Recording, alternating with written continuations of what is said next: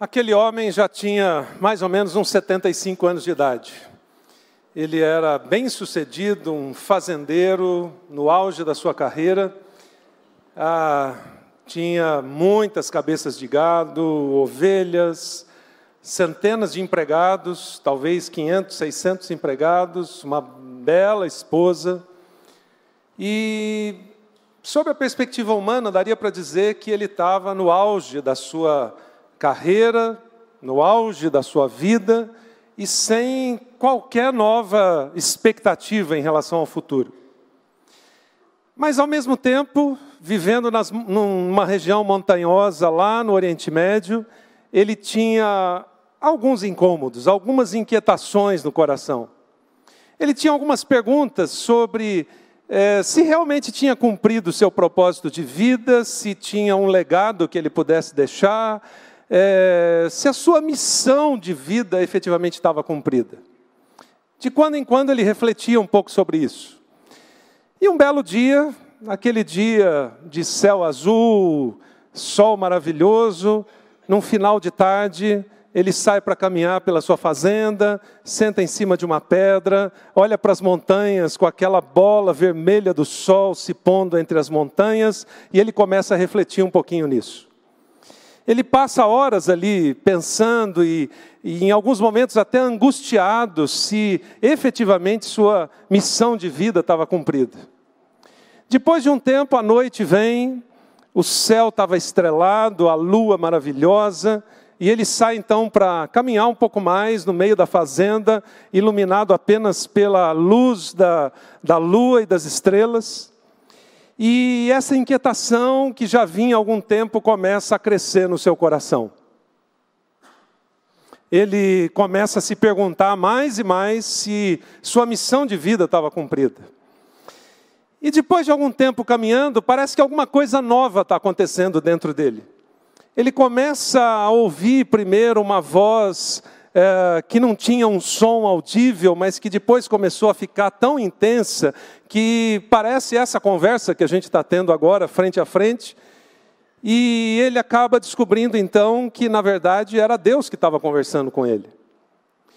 E Deus começa a dizer para ele o que vinha pela frente as, as inquietações do seu coração, que se transformaram talvez em, em clamor, em angústia, em orações é, fervorosas diante de Deus, começam a ser respondidas. E Deus diz para ele: Olha, a vida só está começando, a vida começa aos 75. Eu tenho grandes expectativas e propósitos para cumprir através de você. Os melhores dias estão por vir. Se você acha que você já viveu tudo, se você acha que chegou no auge da sua carreira, no topo, não. Você fez só o que eu te dei capacidade para fazer. Tudo que você fez, você podia fazer sozinho. Agora, vamos começar uma jornada em que eu vou fazer coisas que você não consegue fazer. E Deus então diz para ele: Olha, a primeira parte do meu plano é que eu vou te abençoar, muito mais do que você imagina. Mas isso não é para parar aí, isso é porque eu quero criar através de você não só uma nova empresa, uma nova organização, mas eu quero criar através de você uma nova nação. Mas muito mais do que isso, você e a sua família, que se tornarão uma nação, vão abençoar as nações da terra. Vocês vão ter um impacto que você nem imagina nessa geração e nas próximas e próximas e próximas gerações que você nem faz ideia. Por isso, você está inquieto. Porque esse incômodo, na verdade, sou eu que estou colocando no seu coração. Eu estou só te preparando pelo que vem pela frente, para o que vem pela frente. Bom, se você já leu os primeiros capítulos de Gênesis na Bíblia, seja você um cristão antigo ou alguém que está aqui pela primeira vez, essa é a história de Abraão. Abraão e Sara eram casados, ele era esse fazendeiro já com 75 anos de idade, quando Deus aparece para ele, tem essa conversa com ele e diz: Abraão, nós estamos só começando. quando você imagina que chegou no auge, isso é só o piso para eu começar a construir aquilo que eu quero através de você. E isso leva a gente, então, a refletir um pouquinho sobre esse tema que eu quero conversar com vocês hoje. Como é que a gente vive a missão? Como é que a gente vive a nossa missão de vida? Como é que a gente vive para deixar um legado? Como é que a gente entende o que é que Deus quer efetivamente fazer através da gente? Como é que a gente descobre isso? E como é que a gente vive isso da melhor forma, da forma mais intensa possível? Bom, isso traz para a gente uma primeira coisa que a gente precisa refletir: é que para viver a missão é preciso descobri-la. Você pode olhar isso como uma frase assim profunda, ou como nossos filhos, alguns anos atrás, quando eram adolescentes, eles fariam assim, coisa óbvia. Para viver a missão é preciso descobri-la. Sim, é óbvio. Mas eu tenho descoberto ao longo desses últimos anos que a gente acerta nas grandes coisas e a gente erra nas coisas óbvias e mais simples da vida. Quando você pega um livro ou qualquer outro jornal, ou mesmo seu, seu celular, seu tablet, etc., e você tenta ler alguma coisa e coloca isso aqui na frente do seu olho, você não consegue enxergar, você não consegue ler. O que, é que você precisa fazer para ler? Bom, se você é jovem, você dá uma afastadinha assim. Se você está um pouquinho mais adiante, você dá uma afastadinha assim. Se você já está mais próximo da minha idade, você tem que usar todo o braço para esticar um pouquinho mais e conseguir enxergar. Ou você precisa usar óculos para conseguir ler. Mas o que eu quero dizer com isso é que você não consegue enxergar as coisas simples e óbvias quando elas estão na sua frente. Você precisa se afastar um pouquinho delas para entender aquilo e conseguir experimentar aquilo. Isso é o que eu quero tentar fazer com vocês hoje, te afastando um pouquinho daquelas coisas óbvias que você está vivendo, para ver se você consegue enxergar um pouco mais qual é a missão na qual você precisa se envolver se você ainda não se envolveu nela. Quando o Tiago diz aqui, quase todo domingo, que nós queremos ser uma igreja simples, que nós estamos trabalhando para isso, ele, o Cata e outros estão lá numa igreja que é referencial para a gente, que é uma igreja simples. Isso tem duas faces, tem dois lados. O primeiro é que nós, como organização, como igreja, nós podemos fazer algumas coisas para tornar a igreja simples. A gente tenta não inventar muita coisa, não complicar muita coisa. Para quem, como eu, nasci num lar cristão, sempre frequentei a igreja já há 58 anos e alguns meses, etc. É, ou para quem também nasceu num lar cristão ou já está na igreja há muito tempo, você entende bem o que eu estou dizendo. É aquela complexidade que às vezes a gente faz na igreja que não precisa, e a gente está tentando fazer isso aqui desde o início, quando a gente se reuniu há seis ou sete anos atrás, numa salinha lá na igreja Água Viva em Vinhedo, e começamos a sonhar essa igreja. Mas de outro lado, existe uma outra, uma outra face dessa moeda.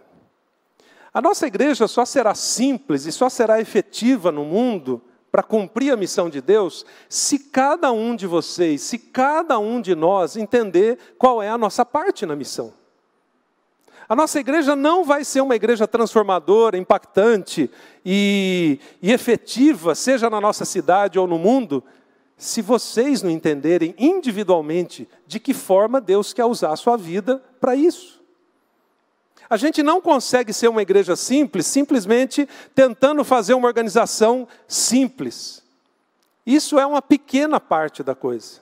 A maior parte está na nossa mão, está na sua mão. Há vários anos, quando eu oro pela igreja, quando eu oro pela, por aquilo que Deus está fazendo aqui, eu faço uma oração que eu quero te revelar agora. Eu peço para Deus, primeiro, não manda gente para cá que quer viver aquela vidinha que sempre viveu. Segundo, e se vier alguém, aperta na parede. Não deixe esse pessoal escapar de entender qual é a missão de Deus. Então eu estou orando por você sem saber quem você é desse jeito.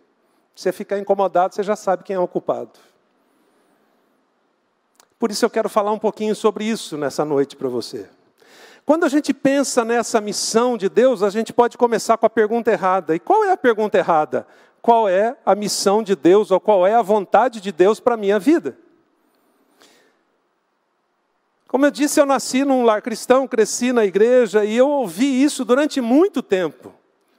Eu estudei isso, qual é a vontade de Deus para a minha vida. Eu orei isso por muito tempo, Senhor, qual é a tua vontade? E Deus nunca respondeu. Porque quem faz a pergunta errada, ou merece uma resposta errada, ou não merece resposta. E talvez eu possa estar tirando o chão de alguns aí, como o meu também foi tirado. Só que eu demorei uns 35 anos para descobrir isso. E se essa é a pergunta errada, primeiro, por que ela é a pergunta errada? Bom, ela é a pergunta errada porque quando eu digo isso, Deus, qual é a tua missão, qual é a tua vontade para a minha vida, eu estou tentando fazer Deus do meu tamanho. Eu quero que Deus tenha uma vontade, uma missão, tamanho 38, 42, 50, que encaixe exatamente em mim, nos meus interesses, na minha visão e na minha vidinha. Desculpe, eu não estou usando essa expressão de uma forma pejorativa. Eu quero que Deus me mostre com quem eu vou casar, onde eu vou trabalhar, como é que eu vou me sustentar, como é que vai ser minha aposentadoria, se eu devo abrir um negócio ou não, se eu devo estudar isso ou aquilo. E essa é a minha perspectiva máxima de vida. Eu não consigo enxergar além disso, e eu acho que estou enxergando já bastante. Mas quando eu faço essa pergunta, ou até mesmo essa oração, eu estou tentando limitar Deus ao meu tamanho. E aí você pode perguntar, bom, então qual é a pergunta certa? A pergunta certa elimina basicamente uma ou duas palavras aqui. Basta perguntar qual é a missão de Deus. Porque, na verdade, Deus não tem uma missão tamanho 38, uma vontade tamanho 46 que encaixa em você. Deus só tem uma missão. Deus só tem um propósito. Não tem número dois, não tem plano B, só tem um. E se eu quero me juntar a Deus, eu tenho que pensar do tamanho de Deus. Eu tenho que alargar a minha visão do tamanho de Deus e não tentar limitar Deus à minha perspectiva. Um autor que eu uso como referência para compartilhar isso para vocês é o Henry Blackaby. Ele diz que a vontade de Deus ou a missão de Deus é como se fosse um rio. E nós somos como que barquinhos ali do lado do rio. E eu tenho duas opções. A primeira, eu quero participar da missão de Deus. Então eu pego meu barquinho e ponho no rio e vou navegar com Deus em águas calmas ou agitadas, em águas turbulentas, mas eu sei que Deus está comigo eu estou vivendo intensamente algo que eu não posso controlar, que não é do meu tamanho e que não atende necessariamente só os meus interesses, mas, acima de tudo, os interesses de Deus. Mas a segunda opção é deixar o barquinho do lado do rio, porque eu tenho medo de navegar com Deus, ou eu não quero navegar com Deus, ou eu quero continuar vivendo essa vidinha que eu vivo.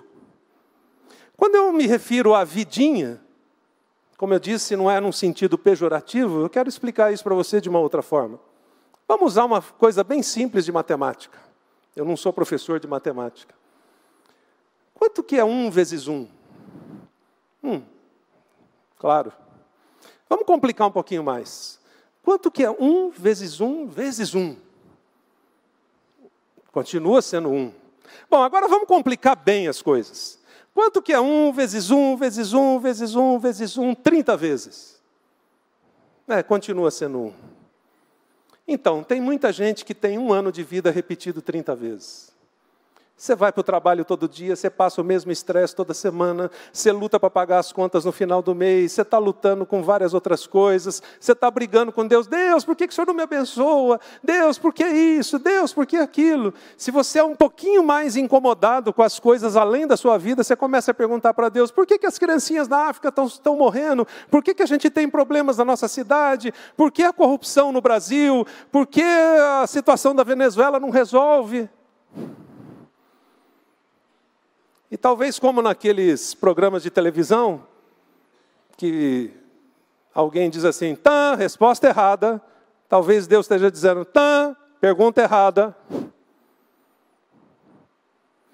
Porque, novamente, se você opta por deixar o seu barquinho ali do lado e não navegar no rio da missão de Deus, você vai ter sempre aquela postura crítica. Você vai estar sempre perguntando por que as coisas não acontecem. E a resposta, eu lamento te dizer uma parte dela que é bem simples. As coisas não acontecem, não mudam, porque você e talvez muitos cristãos não estão fazendo o seu papel, não estão cumprindo sua missão. Deus não vai mandar anjos para resolver o problema da corrupção no Brasil. Ele não vai mandar um, uma legião de anjos invadir o Congresso Nacional para tirar todos os corruptos de lá, porque ele já tem gente espalhada em todos os lugares que ele espera que entenda qual é a sua missão e cumpra a sua missão. Até uns seis anos atrás, a gente morava em São Paulo e a nossa igreja era bem grande, tinha cinco mil membros lá no, no Morumbi, e a gente tinha um dos, uma das pessoas da igreja que era diretor de um banco, eu não vou dizer qual banco, de repente você tem conta nele, o que eu vou contar aqui não é muito bom. Ele um dia me falou, Josué, essa semana eu tive uma reunião difícil no banco. Era a reunião da diretoria, faltavam poucos dias para fechar o mês, a gente não tinha batido a meta do mês e o pessoal estava tentando inventar soluções e alguém teve uma grande ideia, aquela grande ideia do jeitinho brasileiro. Um dos diretores disse: vamos colocar lá uma taxa de cinco reais em todas as contas de todos os correntistas, como uma taxa especial de administração e seguro, aquele nome bonito, etc. E ele falou: uns 10% vão reclamar, a gente devolve o dinheiro para eles, mas 90% não vai reclamar e a gente bate a meta do mês. Todo mundo disse: Uau! E ele disse: Não! Seus corruptos, safados, eu já participei de algumas reuniões assim, em outras circunstâncias, em que eu era a única pessoa a dizer não para alguma coisa que todo mundo estava propondo como a, a, solução ideal, mas que eu sabia que aquilo não agradava a Deus e que Deus me colocou ali, só eu, mais ninguém, porque Ele precisava que alguém se manifestasse naquela hora. E falou para mim claramente: se você não se manifestar, eles vão poder alegar que ninguém falou. Como eu disse, Deus não vai mandar anjos para resolver a corrupção no Brasil, porque Ele já tem pessoas, como eu e você, colocadas em lugares estratégicos, para dizer sim ou não, para se manifestar, ou para fazer outras coisas, ou para desenvolver outros projetos, ou para arranjar solução para os grandes problemas que a gente tem. Porque Ele quer dar para a gente o privilégio de cumprir a missão dele, de abençoar as nações e de causar impacto no lugar onde a gente está. E quando a gente olha para isso, qual é a missão? Uma das primeiras coisas que vem à mente é que, olhando para a história de Abraão, que eu acabei de contar para vocês, quando Deus fala para Abraão, eu vou te abençoar, mas a coisa não para aqui, é para que você abençoe as nações, não é para acumular, é para repartir. Aí começa a missão de Deus. A missão de Deus é abençoar as nações, é eliminar a corrupção, ou a taxa de divórcio, ou a taxa de tráfico de drogas, ou a taxa de tráfico de mulheres para exploração sexual, ou qualquer outra coisa no mundo, através de pessoas como eu e você, colocadas em lugares estratégicos para executar a missão dele ali. E quando a gente não faz isso, a gente está deixando o barquinho do lado de fora do rio e dizendo: Deus, resolve aí. Eu quero ficar tranquilo aqui no meu sofá, eu quero ir lá para a rede, ouvir aquela banda gostosa, falar para o pastor assim: coloca a comidinha aqui, ó, ó, ó, aqui na minha boca. Mas eu lamento te informar que não foi para isso que Deus criou essa igreja. Aliás, nenhuma igreja. Não foi para isso que Deus te criou. Porque, na verdade, na perspectiva de Deus, Ele quer usar os filhos dele para fazer diferença no mundo. Ele quer, como começou com Abraão e deu continuidade com Jesus na centralidade da missão, quando Jesus falou para os doze a mesma coisa que Deus falou para Abraão. Deus falou para Abraão: Olha, eu vou abençoar as nações através de você. E Jesus fala para os doze: Tudo que eu ensinei para vocês, agora vão e ensinem o que? No seu bairro? Não. Na sua cidade? Não. Para o mundo inteiro, para todas as nações. A mesma missão de Deus refletida em Abraão está repetida em Jesus e centralizada em Jesus, e depois os doze continuam, e nós só estamos aqui porque nós somos os discípulos dos discípulos dos discípulos dos discípulos de Jesus. Gerações e gerações não falharam em cumprir a missão, senão eu e você não estaríamos aqui hoje. Então, quando a gente começa a ter essa perspectiva, a gente precisa refletir sobre uma outra pergunta que é: como é então que eu descubro como andar com Deus em missão? Como é que eu posso olhar para a vida desses homens e mulheres da Bíblia e entender o que é que Deus quer fazer através de mim? Eu sei que só nas duas primeiras perguntas, na certa e na errada, você vai precisar umas semanas para processar isso melhor. Eu precisei de algum tempo para parar de fazer a pergunta errada e fazer a pergunta certa. Por quê? Porque eu sabia que Deus ia responder e eu tinha medo da resposta. Com isso, eu descobri quais são as duas orações que Deus responde mais rápido. Vou te falar, não é nada a ver com milagre, revelação dos segredos celestiais, namorado, emprego, dinheiro, cura do câncer. Primeira oração que Deus responde mais rápido é assim: é você orar e dizer, Deus, quero falar de Jesus para alguém. Você vai sair ali na rua, tropeçar em alguém que vai olhar para você assim e perguntar: Você tem alguma coisa para falar para mim? Essa é a primeira. A segunda é quando você ora e diz: Deus, eu queria discipular alguém. Eu queria cumprir a missão de Jesus de fazer discípulos. Eu orei isso pela primeira vez, uma vez, um sábado à noite. Domingo de manhã eu fui para a nossa igreja em São Paulo, que, como eu falei, tinha mais de 5 mil pessoas. Você nem conhece todo mundo. E aí veio um homem que eu conhecia só de vista, me parou, falou: Josué, você não me conhece direito, mas semana, essa semana eu estava orando, precisando de alguém que me discipulasse, e Deus falou que era para eu falar com você. Eu disse: está fechado, toca aqui, vamos começar quando? Aí eu falei isso para um amigo meu, falei: eu acho que você devia orar assim também. Ele falou: não, não vou orar não, Deus responde. Era exatamente esse o meu receio que quando eu pergunto para Deus, não apenas qual é a tua vontade para a minha vida, como aquele cara mais espiritual, de cara lavada, mas quando eu me quebranto diante de Deus e pergunto, Deus, qual é a missão? O que, que o Senhor quer fazer? Me abre os olhos, me ajuda a entender como é que eu me junto ao Senhor. Deus responde. E aí a gente começa algumas descobertas. Eu não vou dar aqui uma lista de receita de bolo, nada disso, mas alguns passos para você entender que é uma escadinha, é, um, é uma coisa progressiva. O primeiro passo tem a ver com enxergar como é que Deus está agindo. E aqui eu preciso dizer para vocês que Deus está agindo o tempo todo ao nosso redor. A gente gosta daquela frase, Deus é bom, Deus é bom o tempo todo. Então, tem uma outra. Deus está agindo ao seu redor, ao meu redor, o tempo todo, o tempo todo, o tempo todo. Só que nós é que somos cegos e não enxergamos. Deus age nas mínimas coisas.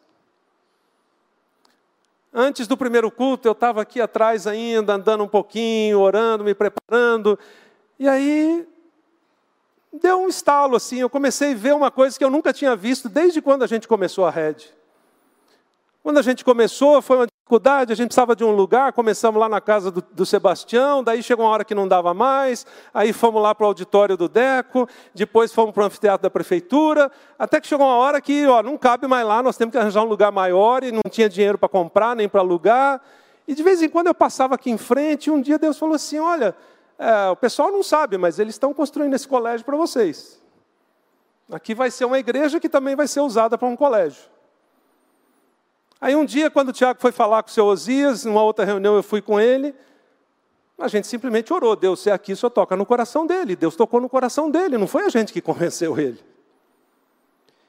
E hoje eu estava olhando algumas coisas que eu nunca tinha reparado e eu falei, uau! A gente não só tem um auditório legal, que no início não era assim, eram umas cadeirinhas aqui na frente, tinha que montar, desmontar toda semana, etc., tela, não tinha palco. Mas o Senhor deu sala para as crianças, o Senhor deu árvores, o Senhor deu o batistério coberto e aquecido com arquibancada para a gente. Uau! Deus estava agindo muito antes, muito, muito antes de a gente imaginar que existia uma igreja aqui. O que, que a gente fez? Se juntou a Deus no que ele estava fazendo. Ao invés de simplesmente olhar os problemas e dizer, nossa, e agora? Como que nós vamos resolver? Perceba que dá para a gente aprender bastante isso com um personagem bíblico, Moisés. Ah, depois você pode ler os textos, ah, o livro de Êxodo todo conta a história de Moisés. Esse trecho que eu vou citar aqui conta uma parte. Moisés foi aquele personagem que viveu no Egito 40 anos, foi criado ali junto com faraó, no palácio, etc. Depois ele matou um homem porque ele tinha aquele, aquele ímpeto de salvar o povo de Israel, que já estava lá vivendo como escravo. Daí ele precisou fugir para o deserto, casou com uma, uma, uma pessoa no deserto, ficou lá cuidando das ovelhas do sogro 40 anos. Até que chega um momento que Deus diz: Moisés, você está pronto para executar a visão. E quando a gente olha para Moisés, a gente percebe que nem sempre a gente entende o que, que Deus está fazendo. Provavelmente, quando Moisés foi criado lá no Egito, ele não estava entendendo o que Deus estava fazendo. Quando ele foi, teve que fugir para o deserto por causa do mandato de prisão lá no Egito, ele não estava entendendo o que, que Deus estava fazendo. E talvez quando Deus falou, agora volta para o Egito, ele falou, mas Deus, eu tenho mandato de prisão lá, o faraó vai acabar comigo. Mas ele, na verdade, não estava vendo o que, que Deus estava fazendo, como Deus estava agindo. E quando a gente olha mais, a gente percebe que, na verdade, essa ação de Deus era a resposta da oração do povo. O pessoal já estava lá 400 anos como escravo, amassando barro, fazendo tijolos, etc. Chegou a um ponto que a coisa estava insuportável e o pessoal dizendo: Deus, dá uma luz aqui, liberta a gente. E Deus falou: legal, vocês estão com o coração quebrantado, vocês entenderam tudo que eu precisava. Moisés, vem aqui, é, vamos, vamos tirar o povo do Egito agora. Você já pensou, ou já parou para pensar, que você pode ser a resposta de oração para alguém, ou para alguma situação, ou para algum problema, ou para alguma circunstância, de alguém que pode estar orando exatamente nesse momento, pedindo: Deus, me dá uma luz, me dá uma libertação, me dá uma ajuda, manda alguém. Mas a questão é que Deus dá a opção de você dizer sim ou não. Ele não controla a gente como aqueles bonequinhos de marionetes dizendo agora para cá, agora para lá. Não, ele diz: essa é a minha missão, essa é a minha vontade. Você está conseguindo enxergar ao, seu redor o que, que eu estou fazendo? Você quer se juntar comigo? Se você diz não, bom, eu acredito que o povo não ficaria lá no Egito. Mas Moisés teria perdido a oportunidade de se juntar a Deus na missão de Deus, e Deus escolheria outra pessoa para cumprir a missão. De outro lado, quando a gente olha para Moisés, a gente percebe que, além do tempo do preparo, 40 anos no Egito, 40 anos no deserto, etc., a gente aprende uma outra coisa: que enxergar Deus na forma como Ele está agindo é entender tudo que Deus está fazendo ou permitindo que aconteça, seja bom ou ruim, porque na verdade Deus não desperdiça nada, absolutamente nada na nossa vida. Deus usa as vitórias, as conquistas que você tem, mas Deus usa as derrotas e os aprendizados ruins que você tem. Deus usa as vitórias que você teve, Deus usa as derrotas você, pelas quais você passou. Deus usa a traição, a angústia, tudo que você passou, tem passado na vida para te preparar para a missão dele. Eu sei que é difícil entender é, algumas circunstâncias na vida. Alguns anos atrás, uma pessoa que trabalhava comigo me traiu. E eu fiquei muito, muito mal, amargurado, chateado. E um dia, naquelas coisas que a gente só conversa com Deus, eu disse: Deus, por que, que o senhor permitiu? Eu sou servo, eu estou aqui cumprindo a missão. Aí Deus falou, mas é, você pediu isso, estava na sua lista de oração. Eu disse, o quê? Eu nunca pedi traição. Mas ele falou assim, mas você pediu para ser parecido com Jesus. Jesus foi traído. Então, ser parecido com Jesus envolve todas as facetas, as coisas boas e as coisas difíceis que Jesus passou. E eu disse, por que, que eu fui orar isso? Mas depois eu entendi que eu precisava passar por isso. Fazia parte do processo de Deus para eu poder fazer o que eu faço hoje. Com Moisés não foi diferente. E aí surge então uma questão: o que é que Deus está fazendo ao seu redor que os seus olhos ainda não se abriram? Se tem uma primeira oração que eu queria desafiar você a fazer hoje, é essa: Deus, abre os meus olhos Deixa eu enxergar o que está acontecendo ao meu redor. Deixa eu ter uma perspectiva diferente de como o Senhor está agindo.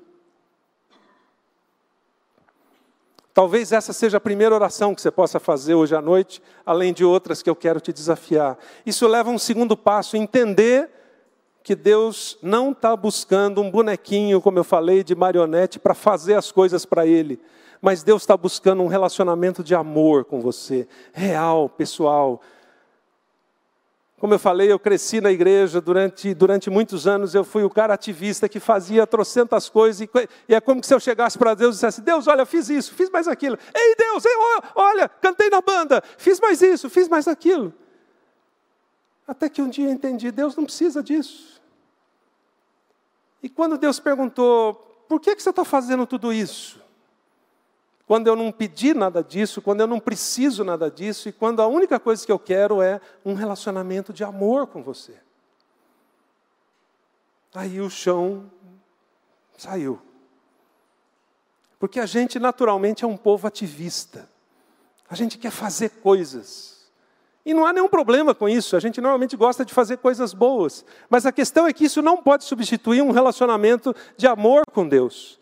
Quando eu começo a entender o que, que Deus está fazendo, que, onde Ele está agindo, a, a outra coisa que eu entendo é que eu não preciso continuar fazendo uma porção de coisas que eu faço. E eu posso usar esse tempo para me relacionar com Deus. Querem ver? Abraão ensina a gente bastante sobre isso. Porque, além de tudo que eu já falei, é interessante que Deus falou com ele. E Deus falou com ele porque, na verdade, tinha uma promessa para ele. A promessa começava Abraão: eu quero me relacionar com você, eu quero abençoar você e a sua família, mas depois eu quero usar você para cumprir minha missão, não como um bonequinho, mas como alguém que tem um relacionamento comigo e que vai refletir isso para as outras pessoas. Você não vai fazer proselitismo, mas você vai refletir o meu amor. E aí Deus precisou trabalhar com ele mais ou menos 25 anos. Por quê? Porque ele não estava pronto. Essa é uma parte difícil de diversas histórias, inclusive da minha. O que eu faço hoje, Deus falou há mais ou menos 25 anos atrás que eu ia fazer. E eu saí imediatamente para tentar fazer, mas eu não estava pronto. Com Abraão não foi diferente. Quando ele decidiu, convenceu Sara. Sara, Deus falou para a gente mudar de país, mudar de cidade, etc. E aí, se a gente contextualizasse para hoje, Deus eh, Abraão preparou lá a Cherokee, pôs tudo em cima, amarrou bem. Sara entrou, eles saíram, pegaram a estrada, pararam ali no primeiro McDonald's para tomar um lanche. Apareceram uns caras, olharam para Sara e disseram: Uau! Abraão falou: é melhor trocar Sara por dois camelos, que senão eu, ó, vou perder o pescoço. Agora, Imagina que vocês homens, nós homens, maridos, imagina você entregar sua esposa para um grupo de homens que você não conhece só com medo de perder o pescoço. Seria como você está viajando, passando aqui na Polícia Federal, aí você passa na frente, sua esposa passa atrás, apita lá. O policial pergunta: Sua esposa? Não, hum, nunca vi. Abraão fez mais ou menos isso. Ou seja, ele não estava pronto para executar a missão. Deus precisava trabalhar o seu caráter. O cara era um mentiroso. Depois ele repetiu isso alguns anos à frente. Era tão profundo isso na vida dele que o seu filho repetiu isso com a sua esposa anos depois.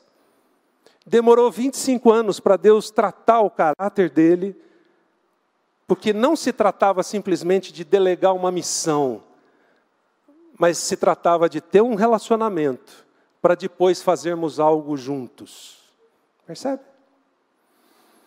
Bom, isso leva à conclusão da história de Abraão, que depois de 25 anos Deus dá o filho da promessa. Por quê? Porque nenhuma promessa de Deus vai deixar de ser cumprida. Nada do que Deus te falou vai ficar para trás, vai ficar esquecido. Pode ser que você não está pronto para cumprir nesse momento. Então Deus vai ter que trabalhar em você para que você entenda e enxergue o jeito dele agir, para que depois vocês possam agir, agir juntos e Deus agir através de você. Isso leva então para uma terceira, aliás, uma outra pergunta é: que proposta ou que promessa Deus tem feito para você? O que, que Deus tem dito que vai realizar através de você? Ou se você ainda não tem entendido isso, não tem ouvido isso, talvez você precise perguntar: Deus, qual é a proposta, qual é a promessa? O que, que o Senhor quer fazer através de mim? Que não é do meu tamanho, não é segundo a minha capacidade, mas é segundo a tua capacidade e ao teu tamanho. E isso leva então para um terceiro passo. Eu preciso entender esse convite de Deus. Eu preciso não só entender esse convite, mas eu preciso me envolver com ele. E a gente aprende um pouquinho isso com Davi.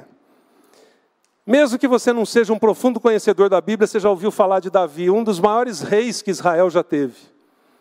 Alguém que tem um legado na história.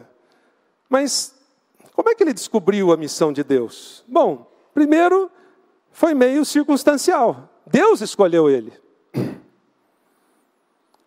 Um profeta vai lá na casa dele e diz: Deus falou que vai ter o futuro rei de Israel daqui. Aí o pai traz os seis filhos mais, sim, top. Sobrou um lá, Davi, filho mais novo, fica lá, aquele tampinha, tá, deixa ele de fora. Se tem alguém com condição para ser rei, é um desses seis filhos meus. O profeta olha e diz: hum, Não, Deus não falou que é nenhum desses, não. Tem mais alguém? É, tem Davi, né? Ele, ele fica lá tocando harpa, cuidando das ovelhas, escrevendo poesia. O cara meio assim, meio avoado e tal. Chama ele lá. Aí ele vem. Aí o profeta olha e diz: É esse. Mas, não, não, não, mas eu tenho seis filhos melhores aqui. Esse aqui é administrador, engenheiro, médico. Não, é, é esse aqui. E aí a gente começa a observar que Deus escolhe pessoas simples, desconhecidas, como eu e você. Pessoas que vão depender dele porque não são arrogantes, orgulhosas. Eu cresci numa cidade da Grande São Paulo, que não é lá assim uma das melhores, né, sem qualquer é, sentido pejorativo. Eu cresci lá em Guarulhos e depois que a gente saiu e eu e a Raquel começamos a trilhar outros caminhos e vamos para cá e vamos para lá, e quando a gente vai para alguma coisa muito importante ou falar num lugar muito importante ou coisa assim, a Raquel sempre me diz: lembra que você é de Guarulhos. Para não deixar o nariz ficar empinado, para não ficar salto alto, para não achar que você é o cara. Eu prego, dou palestras e falo há mais de 30 anos, mas eu estava com borboleta no estômago ali antes de entrar e com frio na barriga, porque se não acontecer isso, eu estou perdido. Se eu entrar aqui achando que eu sou o cara, vai ser um desastre. Porque eu preciso depender de Deus cada vez, cada vez. A gente orou de manhã com a banda, dizendo: Deus abençoa o culto da manhã, usa, fala. A gente não é nada, nós queremos ser usados. Agora à tarde eu falei, Deus, olha, o, o, sucesso de manhã não garante o sucesso da tarde ou da noite. O senhor tem que estar aqui outra vez, que se não tiver, nós estamos perdidos. Esse pessoal vai vir aqui para ouvir um homem, mas eles vieram aqui para ouvir o Senhor.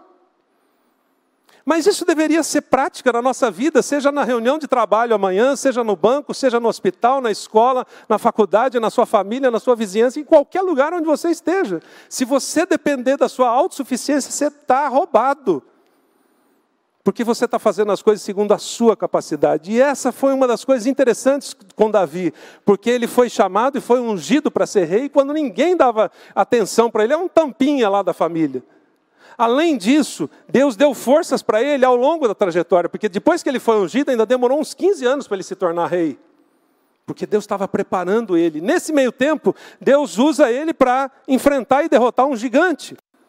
Bom, parece história de carochinha, se você lê assim, com a visão meramente humana. Como é que um garoto franzino, pequenininho, baixinho, magrinho, umas pedrinhas um estilingue na mão, de, de, detona um gigante de 5 metros de altura, 220 quilos ou mais? Ah, aí é que está o detalhe. Todo mundo que presenciou isso disse: não foi Davi, foi Deus. E aqui eu queria chamar a atenção de um ponto. O que você está fazendo na sua vida, por melhor que seja, é você que está fazendo ou é Deus que está fazendo? Se é você que está fazendo, você está fazendo segundo a sua capacidade, segundo as suas forças, segundo as suas limitações. Mas todos nós, se queremos viver uma vida em missão com Deus, deveríamos estar fazendo coisas que as pessoas olhem para a gente e digam: ah, não, não foi ele, não foi ela, não, não tem a mínima condição. Foi Deus.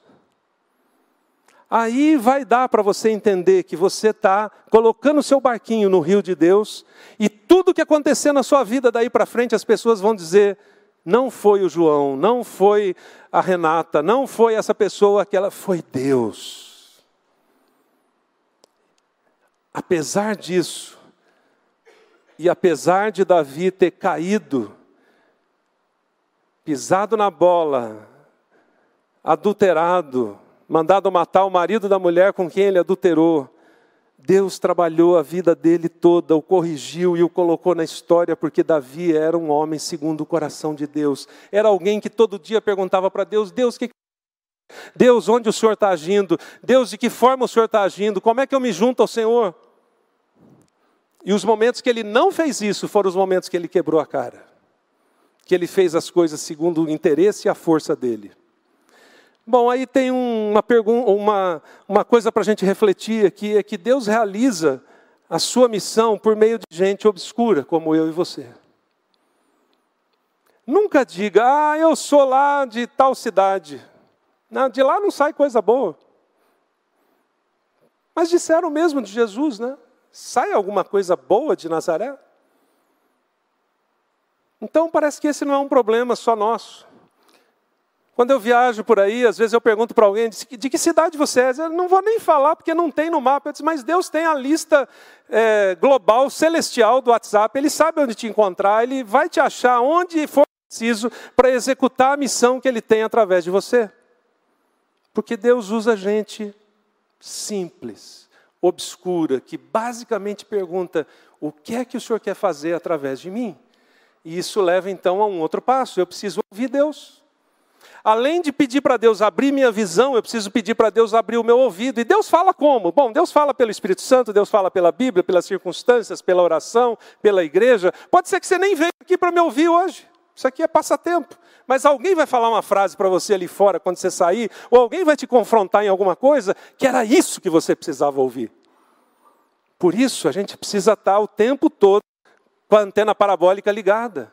O que é que Deus está fazendo? Deixa eu ver. O que é que Deus está falando? Com quem que a gente pode aprender isso na Bíblia? Ah, com Pedro. Pedro era o cara. Era o cara dos picos, né? Uma hora ele estava lá no céu com Deus, outra hora ele estava no inferno com o diabo, porque Deus, é, Pedro pregou é, depois da ascensão de Jesus, e 3 mil pessoas aceitaram a Jesus sem apelo, sem o órgão tocar, sem a banda cantar, etc. Quando Pedro estava acabando, o pessoal já estava aqui no chão, chorando, pranteando, etc. Mas numa outra situação, quando Jesus fala, Pedro, eu vou, vou ser crucificado, eu vou morrer. De jeito nenhum, Senhor, só se passar por cima do meu cadáver. Aí Jesus olha e diz, não entendeu nada.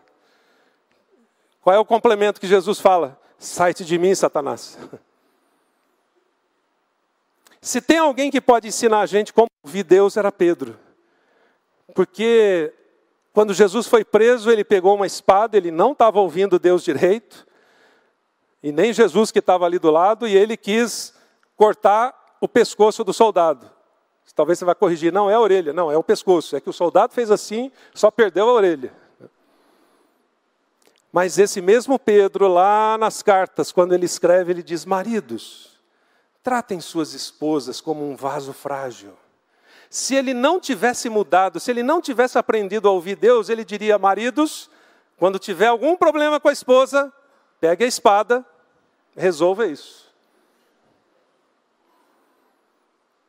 Mas ele mudou ao longo da sua trajetória, ele aprendeu a ouvir Deus. Por exemplo, quando Deus falou para ele, Pedro, eu estou criando uma igreja, vocês vão ser usados, você e, e os outros onze apóstolos vão ser usados para isso. Essa igreja vai ser para todo tipo de gente: judeu, não judeu, uh, asiático, chinês, russo, brasileiro. Pedro disse: não, opa, opa, opa, pode parar aí, Deus.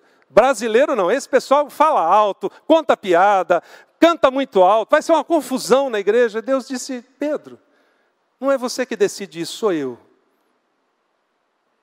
Naquela visão, quando o lençol desce, animais imundos, esse é, o esse é um dos significados. Deus está mostrando a igreja para todo mundo. Por quê? Qual era o conceito de Pedro? igreja é só para o clube do Bolinha, só que meus amigos aqui, só o pessoal judeu que acredita nisso, nisso e nisso também. E Deus diz: não, Você não está me ouvindo. Se você quer ser usado por mim como um apóstolo que já tinha passado três anos com Jesus, você precisa entender que a igreja é para todo mundo. Nós não estaríamos aqui se Pedro não tivesse mudado a chave, virado a chave e mudado sua concepção do que era igreja. Mas Deus usou Pedro para a conversão de milhares de pessoas. Deus usou Pedro para a expansão da igreja ao redor do mundo. E aí a gente precisa perguntar: de que forma Deus tem falado com você? O que você ainda não entendeu que precisa cair a ficha? Talvez você possa ser alguém tão bem sucedido quanto Abraão, mas está vivendo aquela vidinha um vezes um. Você ainda não entendeu nada. Você está construindo coisas que você consegue. O que é que Deus está fazendo na sua vida que você não consegue sozinho? Dá para aprender bastante isso com Pedro. Isso leva a gente para um outro passo. Eu preciso aceitar o convite de Deus. Mas o convite de Deus gera crise. Por quê? Porque Deus fala do tamanho dele. Deus vai falar para você alguma coisa, algum aspecto da missão dele, do tamanho dele, não do seu tamanho. Você não vai conseguir fazer. A hora que você ouvir de Deus alguma coisa que você diga, eu não consigo, ah, acertou no ponto. Porque talvez até hoje você tenha feito só coisas que você consegue, do seu tamanho. Então, com todo carinho e graça, eu diria: sai dessa vidinha. Sai dessa vida um por um que está te esgotando. Porque Jesus disse que Ele morreu por você para uma vida intensa, abundante, coisas que você nem imagina, como Abraão não imaginava, aos 75 anos de idade, os melhores dias estão por vir, agora que vai começar. A gente pode aprender bastante isso com Paulo que achava que era o cara também, porque era um dos maiores perseguidores da igreja. Mas numa dessas perseguições, quando ele estava viajando, Atos 9, para Damasco, para perseguir e matar cristãos, Jesus aparece para ele. E aí, é imbatível. Jesus diz: Paulo, para com essa besteira. Você está há anos aí perseguindo cristãos, matando gente. Que ódio é esse? Vou mudar sua vida hoje. Você precisa entender o que, que eu quero fazer através de você. Você vai ser missionário. Você vai passar para o meu lado agora. Você vai refletir o amor ao invés do ódio. Bom, quando a gente olha assim na Bíblia, tal, a gente acredita, negócio legal, nossa, Paulo, o cara, tal. Né? Vamos trazer para o nosso contexto. Imagina que algum líder aí, bambambam, bam, bam, do PCC, se converta e Deus diz para ele a mesma coisa. A partir de hoje você vai ser missionário, vou mandar você lá para a rede, alguém lá vai discipular você, porque todo mundo lá é apaixonado por Jesus. É, mas eu imagino assim, que se essa pessoa chegar aqui e sentar ali domingo que vem, vai ter um clarão do lado dele, ninguém vai querer sentar perto. Por quê? Porque talvez a gente não está entendendo o que, que Deus está querendo fazer. Paulo recebeu o mesmo tipo de tratamento na igreja primitiva. Ele foi rejeitado. Os caras olharam e falaram, mas ele estava perseguindo a gente até esses dias. Agora diz que se converteu, que história é essa? O pessoal não estava entendendo qual era a perspectiva de Deus. E é interessante olhar a vida de Paulo, porque ele não tinha como ficar do jeito que estava, ele precisava reagir ao chamado de Deus e agir. E ele então se quebranta, ele passa a ter uma nova perspectiva de vida, e isso trouxe para ele só isso. Foi alguém que escreveu dois terços do Novo Testamento. Só isso. Além de ser o, o cara que fez o maior número de viagens missionárias, que levou o evangelho por todo mundo daquela época, porque ele entendeu o que Deus falou com ele, qual era a perspectiva de Deus, ele olhou e viu como é que Deus estava agindo e ele simplesmente seguiu Deus. Ele não quis dar a seta e passar a Deus. E a melhor coisa que eu e você podemos fazer é isso: siga Deus. A gente não precisa fazer mais nada, não precisa inventar nada, não precisa tentar ser melhor do que ninguém. Isso traz então duas outras perguntas. Como é que você tem reagido as crises na fé, quando Deus fala com você o que Ele quer fazer, porque é do tamanho dele. O que você está fazendo que é do tamanho de Deus? Essas crises vão ser normais, porque Deus vai falar algo do tamanho dele. Você vai dizer, mas eu? É, você. Eu sou lá de Guarulhos. Então, é você mesmo. É, mas é, não é outro Josué, não, é você. E eu vou precisar dizer, Deus, eu não consigo. E Deus vai dizer, é isso que eu queria ouvir. Exatamente isso que eu queria ouvir, porque agora eu posso agir através de você. Enquanto você estava dizendo, eu consigo, pode deixar comigo, eu tomo conta do pedaço, você está por conta própria. Mas quando você diz, Deus, o que o Senhor está falando para mim, matar um gigante, é tão insano que eu não vou conseguir. Deus diz, agora eu vou agir. Pega as pedrinhas, gira aí algumas vezes e manda a bala na testa dele e o gigante vai cair. Eu imagino Davi naquela hora. Isso leva a gente para um penúltimo passo aqui. Eu preciso ajustar minha vida a Deus. Eu não consigo ficar nessa briga com Deus se eu não me ajustar e não me unir a Ele naquilo que Ele está fazendo. Depois que eu entro crise, porque o que Deus falou é tão grande, a única coisa que eu posso fazer é dizer: Deus, eu não consigo, deixa eu me juntar ao Senhor, vou seguir o Senhor pertinho aqui, não vou deixar entrar nenhum carro no meio, eu vou ficar coladinho. Eu tenho uma amiga que estudou comigo, ah, na faculdade teológica e depois ela foi vários anos missionária na África, em Angola, e ela tem uma expressão muito legal que eu até usei para o pessoal no escritório essa semana. Ela sempre diz, a Nauzira Nascimento, ela sempre diz assim: Deus, se o senhor for fazer alguma coisa, eu quero estar tá no olho do furacão, eu não quero estar tá na beiradinha, não quero estar tá vendo de camarote, eu quero estar no olho do furacão do que o senhor está fazendo. Eu comecei a fazer essa oração. E é incrível o que Deus vai fazendo. Ele não te deixa no camarote, ele não te deixa na beiradinha, ele te leva para o olho do furacão, no melhor sentido da expressão. Você está participando do que Deus está fazendo, mesmo que seja na sua casa, no seu emprego, no lugar que for, no governo, na escola, no hospital, em qualquer lugar, você vai começar a ver Deus agindo através de você, dando oportunidades para você se manifestar. Com quem que a gente aprende isso? Com João.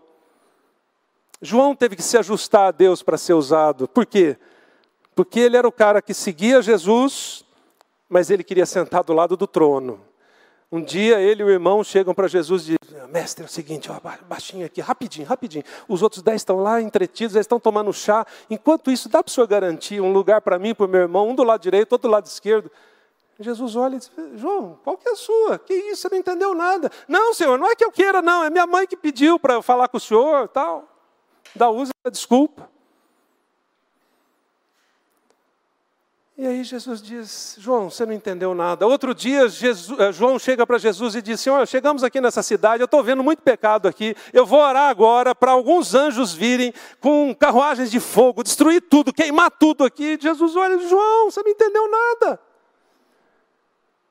Porque João decide se juntar a Deus e muda a perspectiva de vida anos depois, depois que Jesus vai para o céu, a igreja começa, o Espírito Santo começa a ser derramado lá no livro de Atos. João vai nessa mesma cidade que ele tinha ido com Jesus antes da ressurreição e queria destruir tudo com fogo. João ora agora e o fogo do Espírito Santo desce. Ele só não tinha entendido qual tipo de fogo era. Ele queria fogo para destruição e, na verdade, era fogo para reavivamento. Percebe a mudança de perspectiva? João foi usado para revelar o Apocalipse para a gente, por causa dessa mudança de vida, por ter se juntado a Deus. João entendeu que você não pode ficar no lugar onde você está se você quer andar com Deus. Parece outra coisa óbvia, mas não é. Você quer que Deus te pegue do seu lugar e te leve para a próxima etapa, quando na verdade Deus está dizendo: Eu estou seguindo aqui meu caminho, eu estou cumprindo a missão. Você quer se juntar a mim? O que, que Jesus disse para os doze? Venham, se levantam, sigam-me. Você tem que dar o passo. E Deus vai fazer o resto. Então, que ajustes você está precisando fazer na sua vida para seguir Deus? Que tipo de ajustes Deus está pedindo que você faça? E talvez você está com o barquinho lá do lado de fora do rio ainda.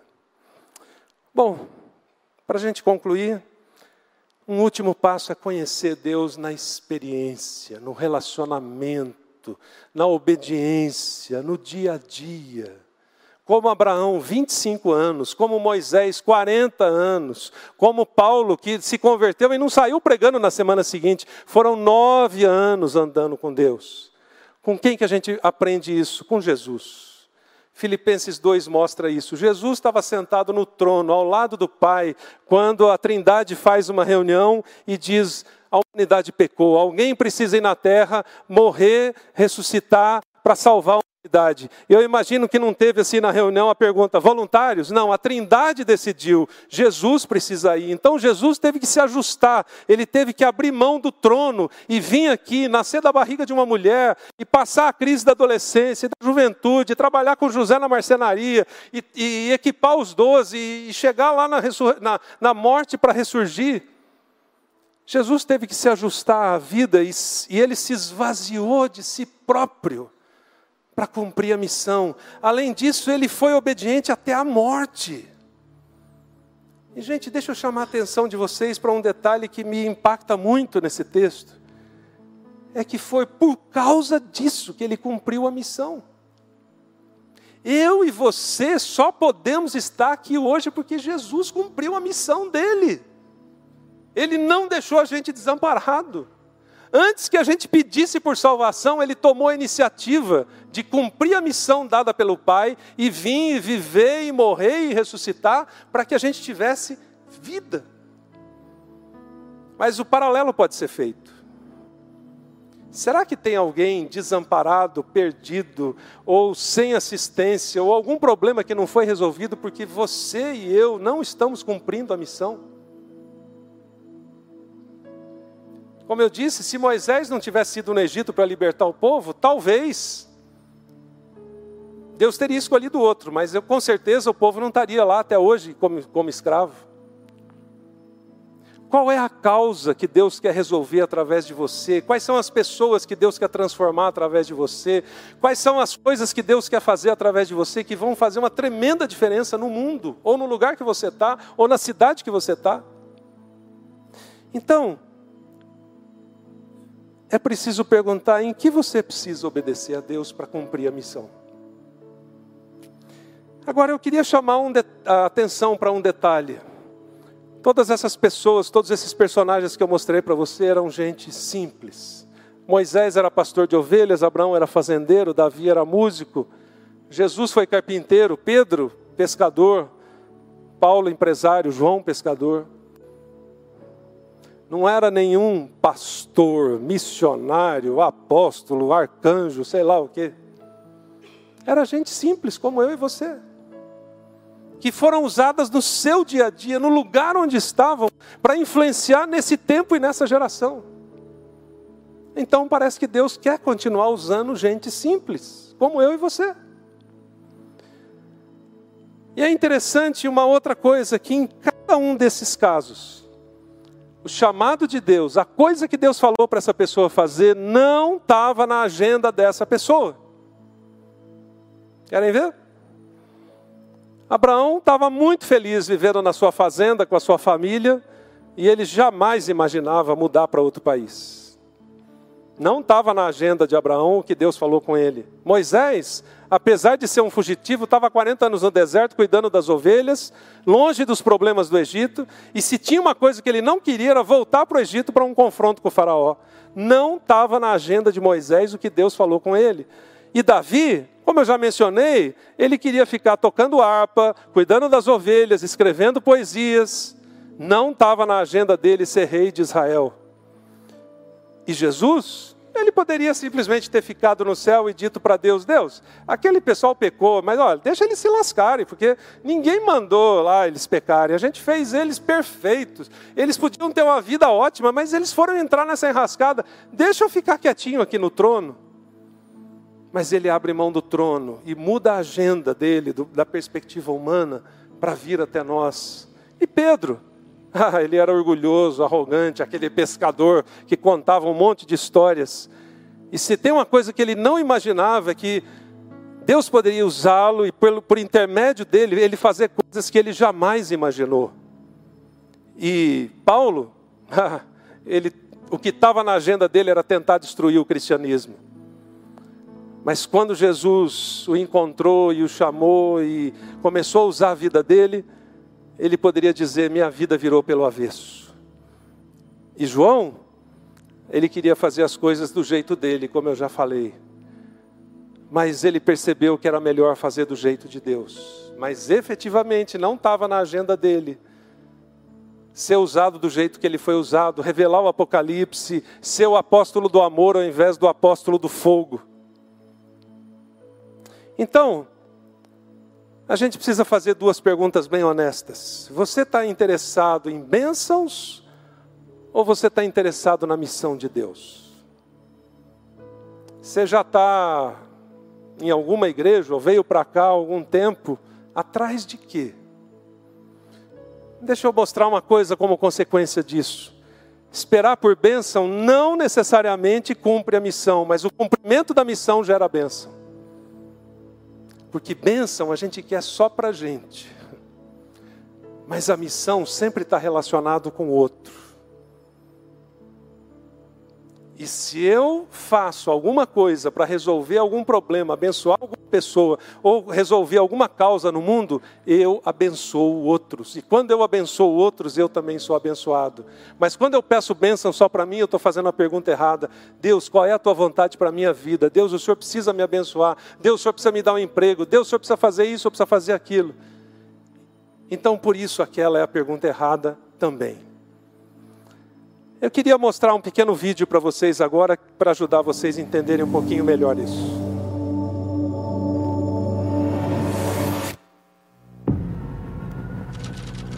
Eu era prostituta. Não só me sentia presa, eu estava presa. Garotas são violentadas por aí, espancadas, mantidas em cativeiro. Durante a noite, você pertence a alguém. Aqueles quatro anos foram o inferno. Eu fiquei em um hotel por dois anos seguidos. Eles traziam a sua comida, eles davam a sua bebida, eles davam as suas drogas. E você tinha que dormir com quem eles mandassem. Você ora e deseja dar um fim a esse estilo de vida. Quando a gente senta e conversa sobre isso, é tipo, como é que a gente vai sair dessa? Bom, você pode chamar a polícia. Mas tem que pensar, porque a gente faz programas com policiais. Com detetives, a gente faz programas com eles. Nunca me senti segura e eu nunca pensei que eu poderia recorrer a eles. Por nada. Encontrei o tipo de lei que deveria ajudar você e o tipo de lei que usava você. Por isso, era difícil confiar neles. Quando o policial chega em você, você não sabe o que vai acontecer, não sabe se ele vai forçar você a fazer alguma coisa ou se ele tá lá para te ajudar. É realmente traumático, é horrível. E eu não desejaria esse estilo de vida para ninguém. Para ninguém. A polícia me trazia mandados de busca de casos de tráfico humano. E o promotor começou a me mostrar todas as fotos daquelas vítimas com marcas vermelhas e brilhantes em volta do pescoço, de sufocamentos que acabaram acontecendo. Cabelos arrancados, marcas de queimaduras onde o cara queimou um cigarro na pele dela só para torturá-las. E enquanto isso acontecia, o xerife trouxe o próximo réu e eu olhei. E foi quando eu vi uma mulher que parecia uma daquelas vítimas, ela tinha aquela mesma aura. Eu olhei para o arquivo e vi prostituta. E pensei que deveríamos começar a olhar para a pessoa que estávamos prendendo por prostituição mais como se ela fosse uma vítima do tráfico humano. Pouco antes disso, eu estava tentando ensinar minhas filhas sobre o livro Uma Vida com Propósitos. Aí minha filhinha disse: Papai, você está nos ensinando sobre ter um propósito na vida, mas qual é o seu? E eu fiquei tipo, poxa, essa me pegou. Eu tinha acabado de subir e fiz uma oração rápida. Eu disse: Senhor, eu tenho esse trabalho interessante. Se houver um jeito de me mostrar como ser significativo no meu trabalho, eu apreciaria.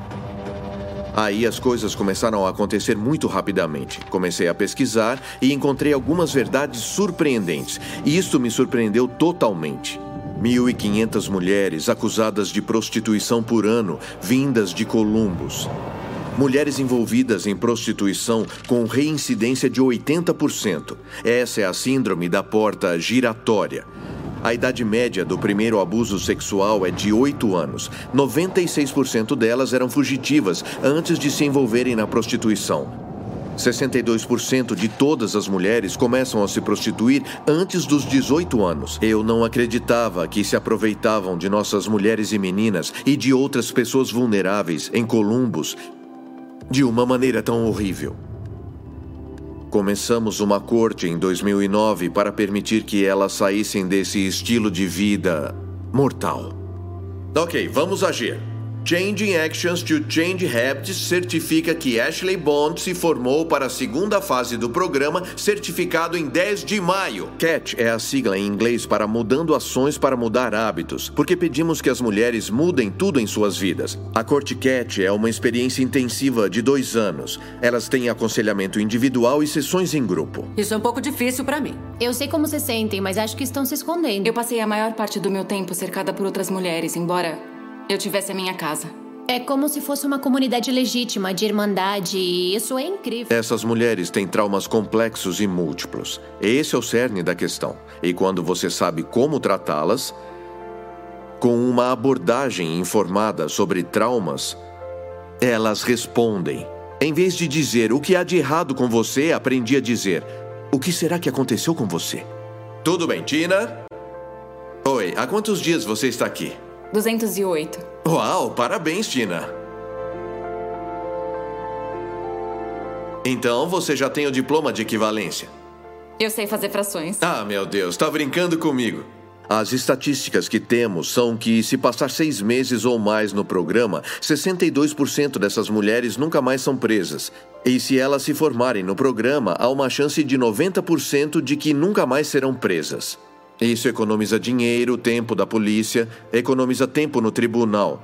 Mas para mim não é aí onde está o sucesso. Quando eu vejo a cura de várias gerações de pais e filhos e as mulheres recuperando seus filhos e o quanto isso é importante para essas crianças, isso é o que faz valer a pena para mim. Se não fosse pela Corte Cat, eu teria voltado para as ruas. Ele salvou a minha vida. Eles me devolveram a minha vida. Eles me deram uma segunda chance. Eu tenho uma casa que eu realmente chamo de minha, tenho uma filha de um ano e eu consegui a guarda dos meus gêmeos de 14 anos de idade. Meus netos e meus filhos fazendo parte da minha vida de novo.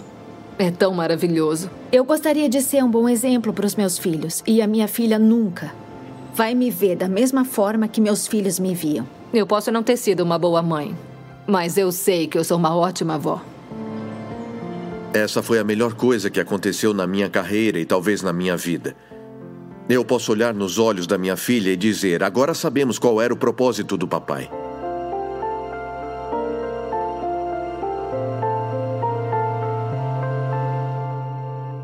Entende o que uma pessoa, só uma pessoa, que pergunta para Deus onde Deus está agindo e o que Ele quer fazer e como você pode se juntar a Ele, entende o impacto de uma só pessoa. Agora imagina se todos nós nesse auditório e na nossa igreja fizéssemos a mesma pergunta. Qual o impacto que isso causaria na nossa cidade, nas cidades ao redor, no nosso estado, na nossa nação, nos lugares onde vocês estão? Imagine quantas histórias como a desse juiz poderiam ser contadas, porque você decidiu perguntar para Deus onde Ele está agindo e como você pode se juntar a Ele. Quando a gente olha para histórias assim, às vezes a gente precisa lembrar que muitas horas nós podemos estar tão concentrados em fazer coisas para Deus, que nós perdemos o que Deus está fazendo. Durante bastante tempo eu tive preocupado em fazer coisas para Deus. Hoje eu pergunto sempre para Deus: o que, que o Senhor está fazendo? Como eu posso me juntar ao Senhor? E se eu estiver fazendo alguma coisa que eu não devia estar tá fazendo, me ajuda a enxergar isso também. Além disso, eu queria deixar três perguntas finais para você olhar para o coração.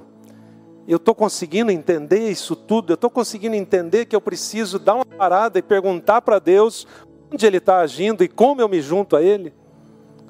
Qual é o impacto que a minha vida já causou? Mas muito mais do que isso, o que, que eu estou plantando hoje que vai deixar um legado? Imagine só essas mulheres que eram prostitutas, a mudança de vida que elas passaram, o legado que esse homem está deixando para elas e para os seus filhos e para as gerações seguintes. por isso Deus disse para Abraão: Abraão, 75, a vida está começando. Eu vou te abençoar para você abençoar muita gente. Eu queria aprendi a deixar sempre tarefas práticas ao final. Além de você pensar nisso, eu queria te sugerir uma tarefa de casa. Há um tempo atrás, meu coração ficou muito incomodado com isso e eu disse: eu sei que algumas pessoas têm dificuldade de pensar e, e ajustar isso de uma forma prática. Então, eu fiz esse material chamado Tempo, Agenda e o Foco. Não é um livro para ser lido, é um livro para ser para você mergulhar nele com coisas muito práticas, com exercícios muito práticos para você entender sua missão de vida. Não é o tempo da semana que vem, como é que você melhora a sua agenda, sua performance, suas atividades. Não, é o tempo da vida, a agenda da vida e o foco da sua vida, que é a sua missão. Então, queria aproveitar que hoje a Red Book está sendo inaugurada. Passa lá se você quiser refletir mais sobre isso, é uma ferramenta prática. Mas o meu desafio final é você pensar nos próximos 20 anos, talvez, da sua vida e perguntar: qual é o legado que vai ficar? Onde é que Deus está agindo e como Ele quer me usar? E eu vou fazer uma oração agora, mas se você quiser sair antes, eu vou dizer qual é a oração, você pode sair, continuamos amigos. Eu vou pedir com todo o amor e graça para Deus apertar você na parede para Deus não deixar você viver aquela vidinha um vezes um, vezes um, vezes um. Para Deus te apertar na parede para que você enxergue o que, que Ele quer fazer através de você. E para que daqui a algum tempo a gente possa fazer um filme da sua vida, dizendo, entendeu o que Deus estava fazendo, se juntou a Deus e olha o impacto dessa pessoa nesse tempo e nessa geração. Pai, Obrigado por esses meus irmãos, irmãs, amigos e amigas aqui hoje à noite. Obrigado porque o Senhor criou cada um deles. Obrigado porque o Senhor tem uma missão e quer envolver cada um deles nessa missão. Se alguém aqui já entendeu, mas de repente parou, não avançou, ou desanimou, ou pensou em desistir, reanima, Deus. Dá uma paixão nova. Reanima o coração para que essas pessoas possam cumprir sua missão. Se alguém ainda não entendeu qual é sua missão de vida, de que forma eles podem se juntar ao Senhor, Pai, com todo amor e graça, aperta essas pessoas na parede. Aperta bem lá no cantinho mesmo. Não deixa elas escaparem de continuarem vivendo aquela vidinha um vezes um vezes um. Que elas descubram, ressurjam para um, uma nova etapa de vida que a gente ouça falar das histórias que o Senhor vai escrever através de cada um deles, que vai descobrir o teu jeito de agir, o que o Senhor quer fazer, e que vão se juntar ao Senhor para fazer diferença nesse tempo e nessa geração. Ao mesmo tempo que eu peço que o Senhor aperte eles na parede, eu também te peço que o Senhor dê graça, que o Senhor dê misericórdia, que com aquele jeito especial do Senhor, o Senhor envolva cada um aqui na tua missão e que os melhores dias estejam por vir, e que a vida de cada um aqui cause um impacto tremendo nesse tempo e nessa geração. Essa é a nossa oração, esse é o desejo do nosso coração, e é por isso que nós oramos em nome de Jesus. Amém.